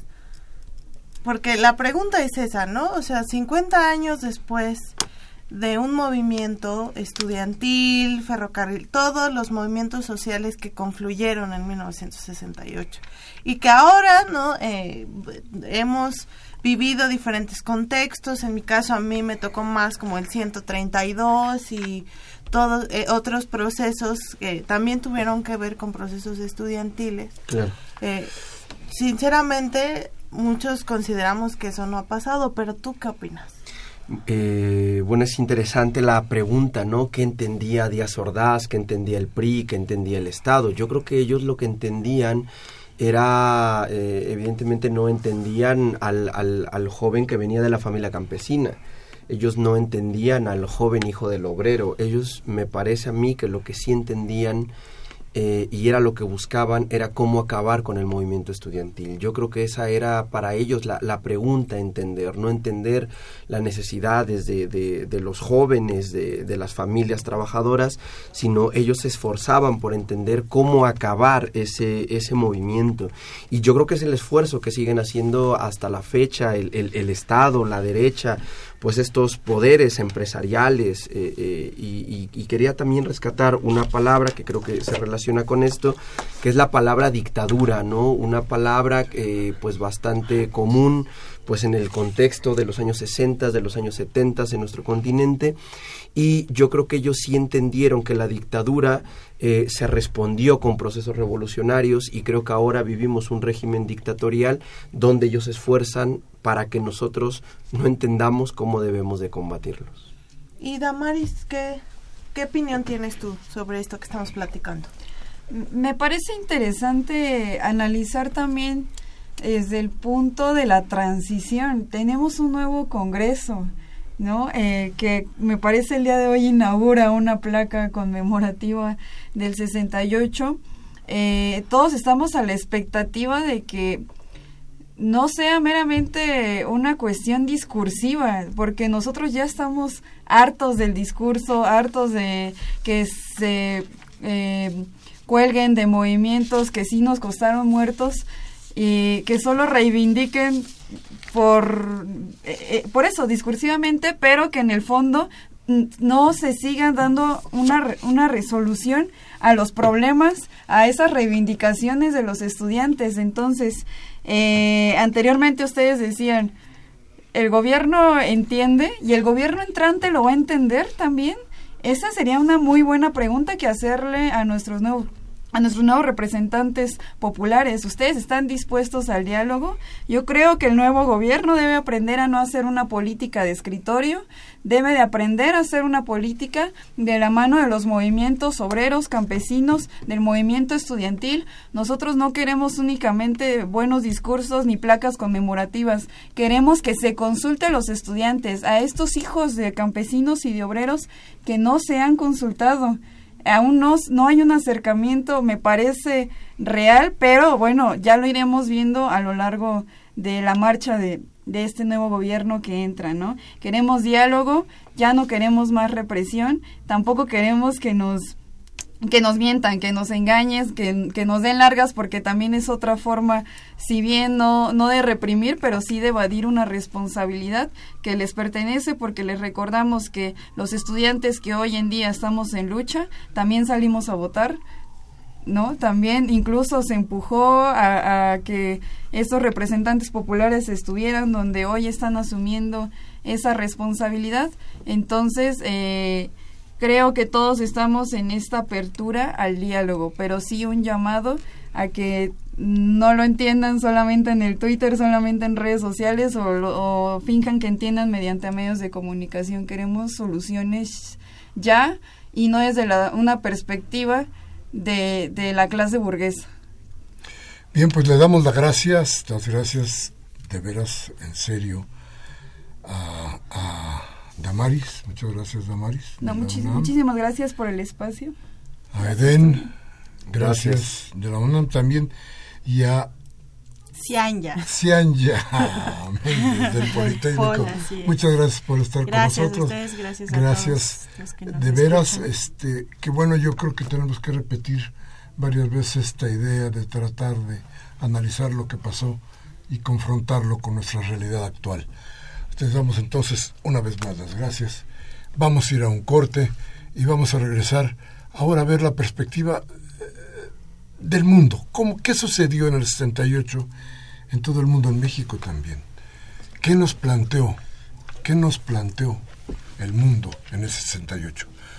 Vamos al corte y regresamos. Nuestros teléfonos 55 36 8989 y nuestra alada sin costo 01800 50 52 688.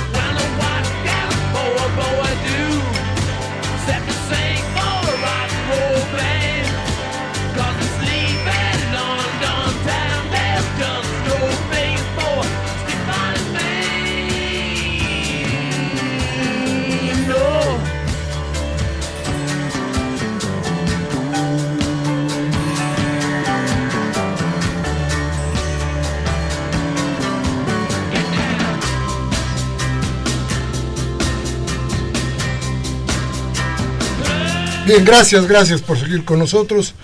No ha terminado el programa hoy. Hoy además tenemos, tenemos la visión del mundo. 68 eh, en, en México tuvo que ver con razones muy específicas, puede ser, pero el mundo se estaba muriendo. Había una reacción que yo creo que tenía que ver más con la idea del capital y de la acumulación, que ya no estaba tan en manos de unos cuantos, porque había una idea mucho más grande de cómo, de cómo hacer que el dinero se expandiera para muchos lados. Y esto creo que ya, ya le molestaba al capital. Algo estaba sucediendo, algo estaba pasando, algo sucedió en el mundo. Y tenemos una invitada de lujo para que nos platique exactamente, porque lo ha estudiado, qué pasó, qué pasaba en el mundo entonces. Si nos la presentas, Toby, lo vamos a agradecer. Nos acompaña Ángeles Magdaleno. Ella es autora del libro, bueno, colaboradora del libro 1968, El año que transformó al mundo.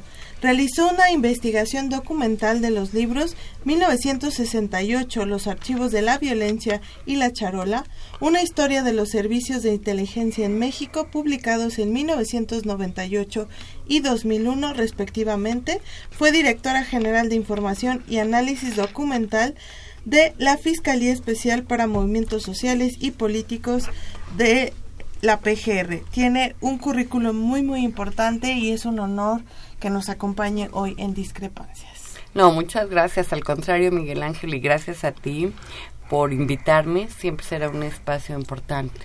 No, gracias a ti que vienes para acá, porque ya venías además de otras entrevistas, porque hoy, hoy ha sido 68 por todos lados. Pero yo creo que aquí, eh, importante para quien nos escucha hoy, saber cómo era el contexto mundial, qué pasaba en el mundo, qué pasaba en México. Mira, la idea del libro es presentar una serie de eventos que sucedieron todos en 1968, son 68 eventos de diferente orden, porque bueno, en México, en general en América Latina todo todo tiene que ver con la política. Entonces, desde luego se incluye esa parte, pero también se incluye la parte de la cultura, de la ciencia, ¿qué estaba pasando? ¿Qué, ¿Qué sucedió el 3 de octubre en Lima? Un golpe de Estado. ¿Qué sucedió en Brasil? ¿Qué sucedió en Portugal? En 1968 se acaba una de las dictaduras más largas y curiosamente hace un poco, hace unos años hicieron una entrevista, una encuesta entre los portugueses y resultó que el dictador era harto popular por encima de Ronaldo. Entonces, de veras. Y, y, un dictador muy peculiar, yo, yo no, sé, no supe cómo interpretarlo. Eh, fue el único país, Portugal, durante la larga noche de Salazar, que pagó, eh, que pagó los préstamos del Plan Marshall. Hasta los gringos estaban muertos de la risa, ¿no? fue en 68. En 68 se, se realizó el primer trasplante de corazón, que tiene un poco de un, un, poco de historia atrás, como todos estos grandes descubrimientos. Lo practicó el sudafricano Christian Bernard, aunque en realidad lo que hace es llevarse la tecnología y lo que había aprendido en en Stanford, donde en realidad se, se llevó a cabo, porque para esas investigaciones se requieren muchos fondos, mucho tiempo, pero él pasa la historia como el primer eh, como el primer médico que realiza un trasplante de corazón. Bueno, no fue exitoso porque el, el paciente se murió a los 10 días, pero vamos, como hecho es importante. Aparece la línea 911, ¿no? Que hoy para nosotros es tan tan común. La única canción de los Beatles de tema realmente es fuertemente social, que es Revolution, el álbum The White, etcétera. Eh, se asesina a Robert Kennedy. Hay enormes protestas raciales. En Inglaterra se, se pronuncia uno de los discursos mejor estructurados contra la inmigración, porque quien lo pronuncia es un gran conocedor de la antigüedad clásica y el discurso se conoce como los ríos de sangre, en alusión a que el Tíber, porque él es un clasicista, se llenaría de sangre con los migrantes. Sucede que esos migrantes a los que estaba dirigido el discurso fueron llevados a Inglaterra a petición de las autoridades de Inglaterra, del Reino Unido, para ayudar en la reconstrucción tras la posguerra. Y una vez que ayudaron a reconstruir, pues ya querían que se fuera, pero ya habían pasado 20 años. Y esos migrantes cambiaron para siempre el rostro de, la Unión de, de, la, de la Gran Bretaña y del resto del mundo. Entonces vemos ahí aparecer un, discretamente una muy joven Margaret Thatcher apoyando el discurso de Power, Enoch Power, eh, los famosos ríos de sangre. Tenemos otros muchos eventos, por ejemplo, aparece el manifiesto SCOM, eh, de la segunda ola feminista, que es un documento realmente leer la historia de Valerie Solanas, la autora, es, es, es como querer casi ir a abrazarla, ¿no? Eh, ella es famosa porque le disparó a un vampiro que se llamaba Andy Warhol, pero no por ser una escritora y por presentar un, un documento muy importante. Por increíble que parezca, algunas feministas hoy, en, sobre todo en Barcelona, retoman el manifiesto y dicen que es un texto en broma. No, no es un texto en broma. Es un texto sólido, serio, desde luego escrito por una mente perturbada. Como dijo su biógrafa, era la outsider de las outsiders. Entonces, decir que se trata de broma es negar, ¿no? Toda la batalla de Valerie Solanas. Y mi historia favorita. Eh, la doctora Jocelyn Bell tenía 26 años en 68. Estudiaba un doctorado en Glasgow en astrofísica y construyó un telescopio y en ese telescopio descubrió los pulsares, las estrellas de neutrones, que durante mucho tiempo se sabía que existían pero nadie las había visto. Bueno, pues escribe en Science, obviamente su hallazgo causa un gran revuelo y ella dice, me vinieron a entrevistar, me preguntaban que cuánto medía, que si era más alta que la hermana de la, de la reina de Inglaterra, la princesa Margarita, que si tenía novio, que cuál era mi talla de brasier. Dice, pues realmente me sentía como un pedazo de carne. Causó un gran revuelo este hallazgo y dos años después a ese hallazgo se le otorga el Nobel, pero no se menciona a Jocelyn Bell. Se menciona a su profesora, a su tutor y a su compañero. Y ella es ignorada en cuanto al Nobel, siendo que ella hizo el descubrimiento. Pero ella, pues, no se lo toma. Yo me hubiera colgado de la liana, ¿no? Pero ella no, ella se lo tomó muy bien. Y dice, mire, en realidad a mí me hicieron un favor con no darme el Nobel, porque en esa época ser estudiante de doctorado era arribita de ser un mueble. Dice, por otro lado yo me acababa de casar y tenía un hijo. Mi esposo no hubiera aguantado que a mí me dieran el Nobel. Dice, ahora te dan el Nobel y ya nadie más te vuelve a pelar en tu vida, porque pues después del Nobel ya no hay nada. Dice, y además con el dinero, no, dice, mi matrimonio se hubiera acabado. Yo quería estar casada, quería tener mi hijo y seguir estudiando. Dirijo el mayor centro de investigación de mi país. He recibido todos los premios habidos y por haber. Y soy reconocida, ¿por qué no? Por mi trabajo y también porque no me dieron el Nobel. Entonces es una historia, digamos, que tiene una lógica distinta de lo que nosotros pensaríamos. Le han dicho, bueno, es que usted pudo ser un, un ícono del feminismo. Sí, pero yo soy científica y cuáquera y quería mi familia. Tuve las cosas importantes.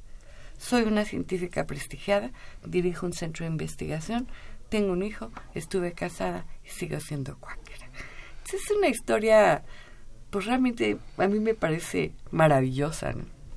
Increíble. Ángeles, hay un hilo conductor, parece que son muchos hechos Sí. que no tuvieran, no tuvieran relación uno con otro, pero la relación es 68, pero a final de cuentas hay algún hilo conductor. ¿Tú crees que haya sucedido algo en especial para que 68 fuera exactamente el año? Yo pienso que pudo haber sido 67 o 69, pero vamos a aceptar 68 por diversas razones. En realidad, el hilo conductor en lo que pensé cuando hice la investigación eh, para, para los temas es la ruptura de los acuerdos de posguerra.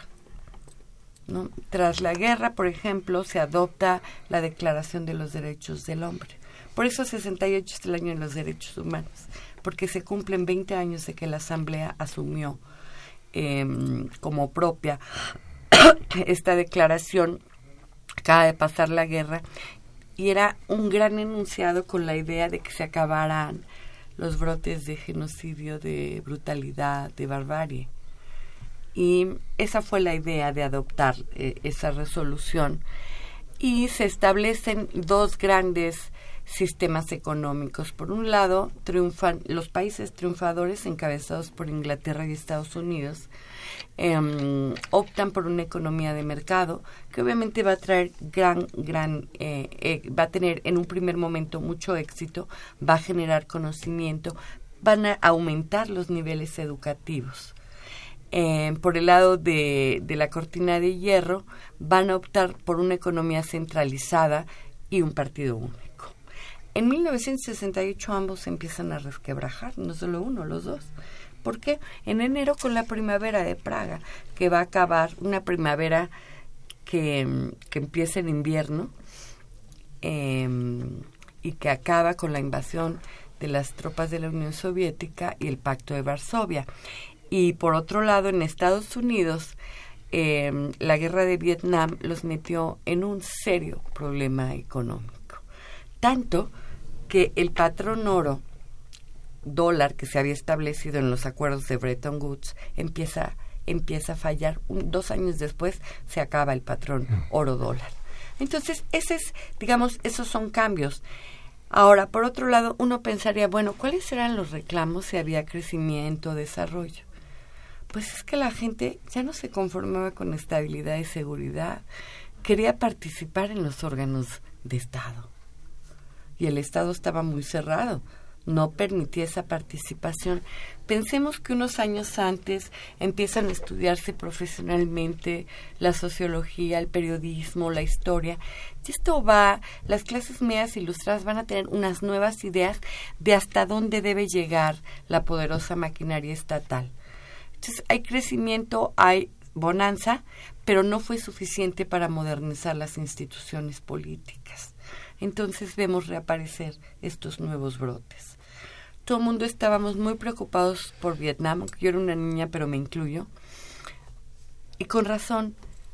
Pero en Nigeria, el país más importante en tamaño y recursos de África, sucedió un genocidio frente a las cámaras de televisión. A mí me ha sorprendido preguntarle a gente de más de 20 años, solo por excepción saben que existió Biafra. Eh, de hecho, ahí la, televisión va a jugar un papel muy importante. Ahí surge Médicos Sin Fronteras. Porque la, Cruz Roja, dada la neutralidad, dice, bueno, la disputa colonial entre Inglaterra y, Francia es de ellos, yo tengo que atender. Y ambos países, pues no entra la ayuda, ¿eh? No entra y se muere, pues se mueren de hambre. Si entonces un médico francés horrorizado por lo que ve sale de Biafra y dice una frase que a mí me gusta mucho porque resume mucho lo que estamos viviendo. Sin imagen no hay denuncia. Y pasa estas, estas imágenes por la televisión, ya colores, que del nuevo medio. Y el presidente de Estados Unidos dice, esto no puede ser, tienen que parar eso. Y es la manera en que, en que lo paran.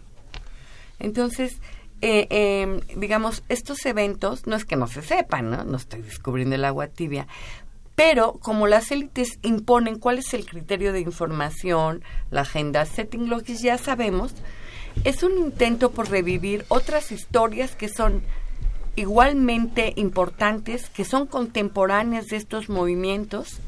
Eh, el movimiento estudiantil en Brasil, por ejemplo. Creo que mm, em, les hablaba de la línea del 911. Los seres humanos no solamente somos entes políticos, ¿no? No estamos, este, mm, o sea, al mismo tiempo que pensamos en política, queremos comprarnos una minifalda y queremos ver cine y oímos a los Beatles y estamos viendo el primer beso interracial en, en 1968 en Viaje a las Estrellas. Vemos este beso en la televisión, mientras que en Estados Unidos los conflictos raciales que tienen una larga tradición, las panteras negras, los disturbios en, en Chicago, en este, en Nueva York, em, el surgimiento de los chic radicales en Nueva York, de la mano de, de, de Julián y otros personajes ahí raros, ¿no? Si uno toma el libro y toma alguno de estos eventos, por sí solo es un producto acabado, ¿no? Es un relato breve, documentado, tiene bibliografía. Puedes leer otro y empiezas a darte cuenta cómo están relacionados. Ese es un poco el chiste del, del, del libro, ¿no? Los puedes leer solos y cuando los lees juntos te empiezas a dar cuenta por los personajes y las menciones que todos están relacionados. Pero además tú tuviste en las manos el archivo del 68. Sí, de México. además, el de México. Y ahí los horrores se han de haber destapado frente a tus ojos. ¿Y qué pasó? ¿Qué pasó cuándo? Porque esto empieza mucho tiempo antes. Empieza, la universidad siempre ha sido un espacio de disputa política, ¿no? Digo, desde el 29. Así es, para que, bueno, así ha sido. Encontré un documento mm, en estos días que, que dije, bueno, voy a dar una revisada para, para actualizar un poco, porque se olvida, es tanta información que la olvidas. Eh, en 1966, el rector Ignacio Chávez es expulsado de la universidad de una forma ignominiosa, vergonzosa, que debería de, de, de, de, de formar parte de este relato del 68. ¿no? Hay unas cartas realmente dramáticas. Hay una que me gusta mucho y dice, si la universidad decide conservar esta gente, dice, donde seguramente les van a dar un puesto en el PRI o en alguna Secretaría de Estado, habrá decidido suicidarse. Sin embargo, habrá quien venga atrás de mí, intente limpiar estos establos y los consiga. ¿Quiénes echaron al rector de la universidad? Pues un grupo político financiado desde la, el erario de Sinaloa, Sánchez Duarte desde la Facultad de Derecho. Le cabe el muy dudoso honor de haber intentado patear al rector. Tú puedes alucinar a un rector, pero no puedes tocarlo porque es la universidad, es escupir al cielo.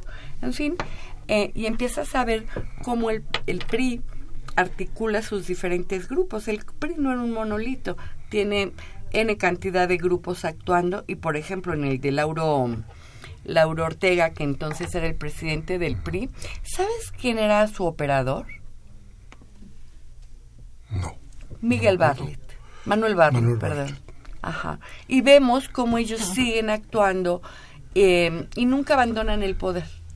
Tenemos también grupos ultraconservadores, claro, ultraconservadores como mm, eh, el Fish, ¿te acuerdas? De Sergio Mario Romero, Sí, claro, claro.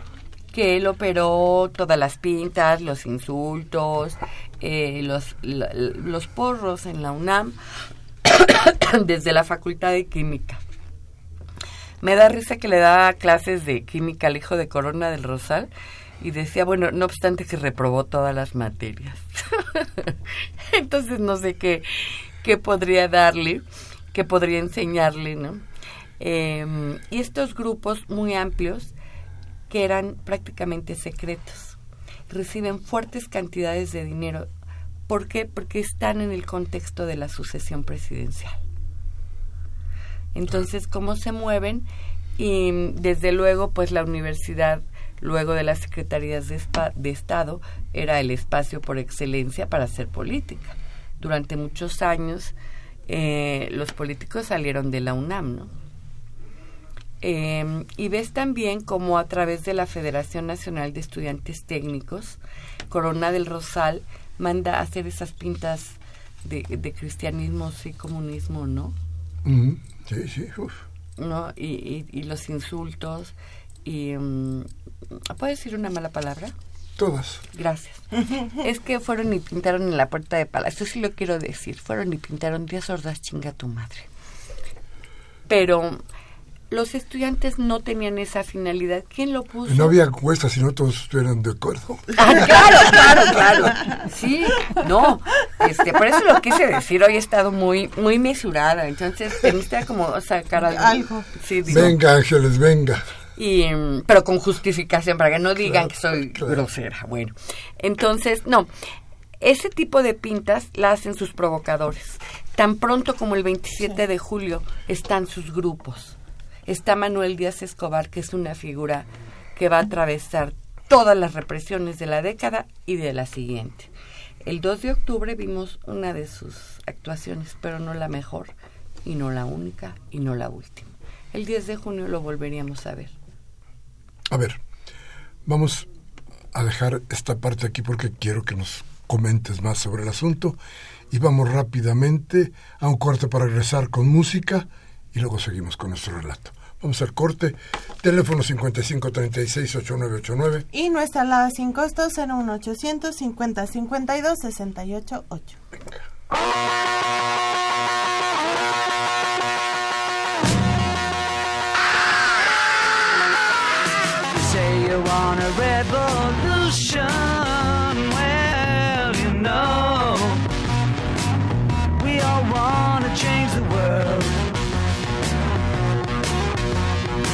Tell me that it's evolution.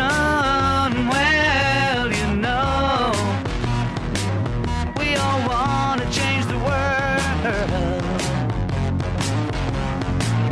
But when you talk about destruction, don't you know that you can count me out? Don't you know it's gonna be alright?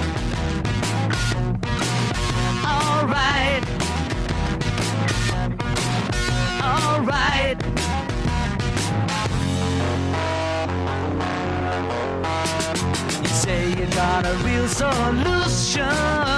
real. Bueno, gracias por seguir con nosotros. Qué bueno que están aquí. Estamos hablando con Ángeles Magdaleno, que nos está platicando realidades que no estaban muy a la vista de todos, que no conocemos y que yo creo que tenemos que explotar en varios programas porque son cosas que te necesitamos saber para tener el contexto de nuestra vida. Pero nos, nos quedamos en un personaje que atraviesa toda la, generación de la violencia en México. Sí, se llamó um, Manuel Díaz Escobar Figueroa. Él era un era pariente de, de, de Díaz, de Díaz, este, de Porfirio Díaz, era de Oaxaca y tenía el apodo del zorro plateado. Eh, es un militar que tuvo una buena actuación cuando la Junta Interamericana de Defensa, después de la Segunda Guerra, que nuestros vecinos eh, con las tales ayudas militares nos quieren ensartar una base militar y entonces nos mandan a hacer la película de Walt Disney, ¿no? Un mexicano, un argentino. En realidad México se salva de esas ayudas militares porque los mexicanos dicen, pues es que la verdad es, son muchos compromisos y pocos dinero. En ese grupo está Díaz Escobar, está el doctor Leobaldo Ruiz, Leobardo Ruiz, eh, etcétera. Hay gente muy honorable y este hombre se va vinculando a Washington. Y en Washington pues le regalan una cigarrera muy linda de, de plata con su nombre. La manda a través de relaciones exteriores y ¿qué creen que pasó? Se perdió. Y entonces él reclama su cigarrera y es como yo empiezo a rastrearlo. Y así es como me doy cuenta, como voy reconstruyendo un poco su historia, su historia militar, que desde luego ni el Ministerio Público la pidió, ni mucho menos. Entonces yo me tomé como meta en la vida, ¿no? Hacer un rengloncito cuando se pudiera. Y después de dos años, pues ya tenía dos cuartillas. No creas que tenía más. Pero bueno, después de 20 años sí ya tengo un poco más. ¿no? Y, este señor eh, era un hombre ultra conservador, ultra, ultra, ultra conservador. El papá de él, fíjate lo que es el mundo, el, de, el papá de él fue secretario particular el subsecretario de Gobernación de Eduardo Vasconcelos Calderón, el hermano de José Vasconcelos, y controlaba el departamento de archivo y prensa, y también se llamaba, se llamaba Manuel Díaz Escobar. Entonces, del expediente de los años 30 empiezo a reconstruir más los datos que ya tenía. En una biblioteca que realmente pelaron ahí en el GDF, ya hace años de eso, eh, La Carbonera, que está ahí. Ahí fui y anduve buscando lo- los, ¿cómo se llama? Los registros de personal. Y así fui juntando, ¿no? Mis datos. Y después me di cuenta que tenía una compatibilidad con el Estado Mayor Presidencial. Y después me di cuenta que tenía permisos especiales. Y después me di cuenta que siendo subdirector de Servicios Generales, que era el área más grande del entonces Departamento del Distrito Federal, tenía en 67, 68, 14 mil plazas, que es donde está lista de raya, de nómina, que es de rastrear. No, no sabes, es terrible. Cuando fui a pedir su información me trataron muy bien. ¿Se imaginan los libros de raya como de mm, pues, casi un metro? Pero no me dieron silla, ni tampoco me dieron donde apoyarme. Pues dije, pues, pues yo vengo. ¿No? Como tengo como meta en la vida hacer mi, mi, mi biografía, yo vengo y trabajaba. Entonces cuando vieron que eso no me- ya me prestaron una mesa, entonces ya al menos ya no trabajaba con mi mochila aquí y así todo a mano, ¿no? Fue, un- fue una experiencia muy agradable. Pero empecé a sacar hilos de la gente que trabajaba con él. Y después los crucé con el, con el archivo de personal, que ahora ya no se puede, pero entonces no existía la ley, del Departamento del Distrito Federal. Ya estaba yo sentada eh, esperando unas copias cuando oí una llamada telefónica y oí que hablaba el hermano de Díaz Escobar y escuché que presidía la Comisión de Honor y Justicia de la Policía Metropolitana. Pero te estoy hablando de los años 90. Entonces, eh, hay una, digamos, que hubo siempre, no sé si siempre, pero no es el periodo que estoy hablando, una vinculación entre la policía, el Estado Mayor Y el- gobierno de la Ciudad de México, de la mano. No me gusta adjetivar porque creo que eso le quita seriedad a mi argumentación, pero sí lo voy a hacer en esta ocasión porque es 2 de. De la mano de un primate que se llamó Alfonso Corona del Rosal, el general y licenciado, que mm, organizó grupos de choque desde muy temprano, organizaba yo creo que hasta su madre, porque tenía una policía, la policía mm, que vigilaba a los priistas, para que le dijera qué hacían. Porque uno de repente se cree que el PRI era un monolito, no, no era un monolito, ¿eh? o sea, el PRI era el denunciado, hacia atrás convivían como en cualquier partido miles de tendencias y corrientes, y es un hombre que va a apoyar a Díaz Escobar. En 1961, si ustedes recuerdan en San Luis Potosí, el caso del doctor Nava, primero es compite por la por la presidencia municipal de San Luis y gana, pues no hay problema, pues era una presidencia. El problema es cuando quiso ser gobernador. La cosa se complicó, ¿no? Entonces, en 1961, desde luego, eh, los, panis- los panistas y, y la gente, pues no solo eran panistas, otros grupos que lo apoyan, asumen que se trató de un fraude, hacen dos eh, 15 de septiembre dos gritos paralelos. Uno se apagan las luces, los rodea el ejército, hay francotiradores y en medio de la oscuridad disparan contra las personas. El Blanco Rosillo había hecho el, el movimiento. es un es, es algo muy similar a lo que veríamos después. Era un asunto electoral, ¿cierto? ¿Quién era el presidente del partido en 1961? El general y licenciado Alfonso Corona del Rosal. Que él siempre decía, ay no, yo fui este cadete del presidente Madero. El expediente de personal dice que era su ordenanza, o sea, el que le limpiaba los zapatos. Y también dice que, mm, aunque él dice, ay no, yo siempre tuve cargos así, ya sabe, importantes, era oficial de la masa y el Nistamal. Pero es que tal que se robó la Diana Cazadora y se ¡Ay, la no! llevó a Esquimiquilpan. Hay un, hay un folleto bien bonito que está en el AGN que se llama Renuncia General. Lo escribió un chavo politécnico que se llamaba Reinel- Re- Vicente Reinel Betanzos. Es el primer muerto de- del conflicto. Él escribió ese folleto que se llamaba, te digo, Renuncia General, donde llamaba Corona del Rosal. Lo menos que lo llamaba era ladrón. Y contaba lo de la, la Diana Cazadora fue a ver al presidente y le dijo que como con el temblor del 57 se había dañado, que le hacía una igual y él se llevó la original y es la que está en Izmiquilpan. En Esmiquilpan, en, el, en centro. Bien. Bueno, Ángeles, ya se nos acabó el tiempo, es terrible. Yo, yo te quiero comprometer a que regreses con nosotros. Ay, claro, claro. A platicarnos esto porque, porque necesitamos saber.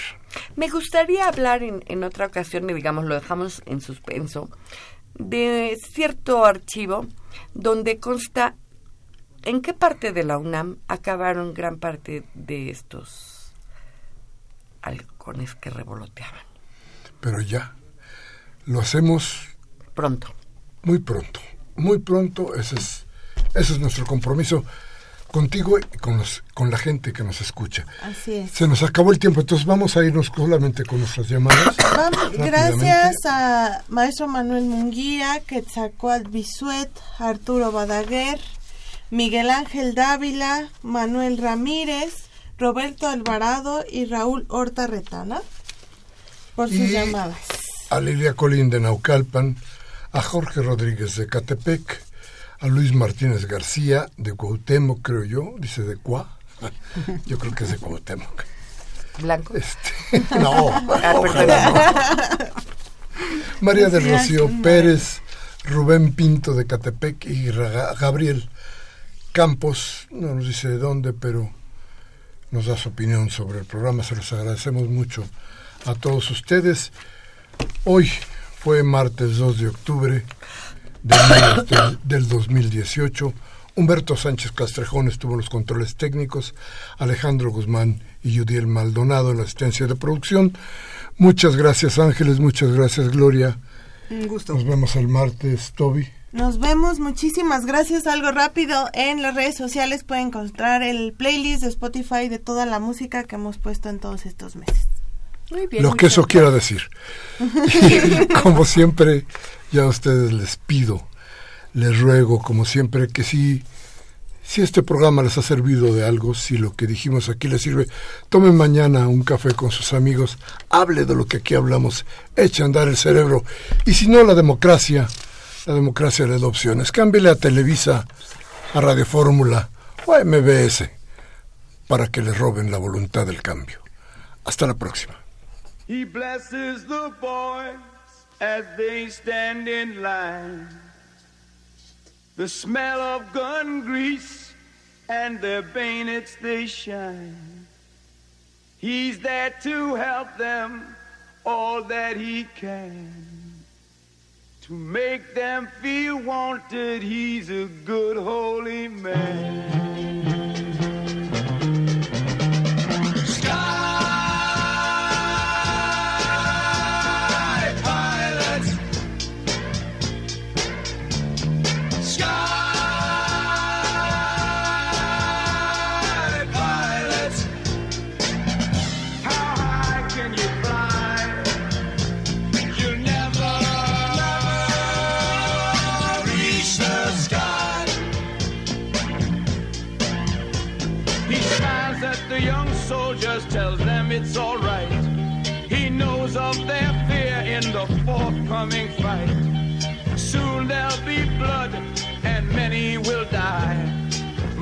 Mothers and fathers back home they will cry.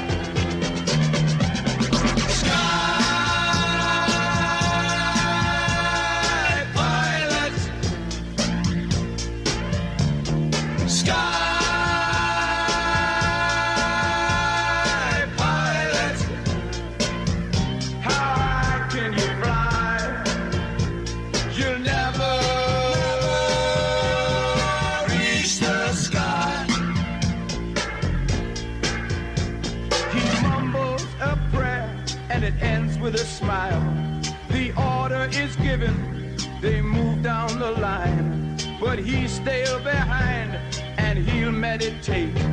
But it won't stop the bleeding or ease the hate. As the young men move out into the battle zone, he feels good. With God, you're never alone. He feels so tired and he lays on his bed. Hopes the men will find courage in the words that he said. Bye.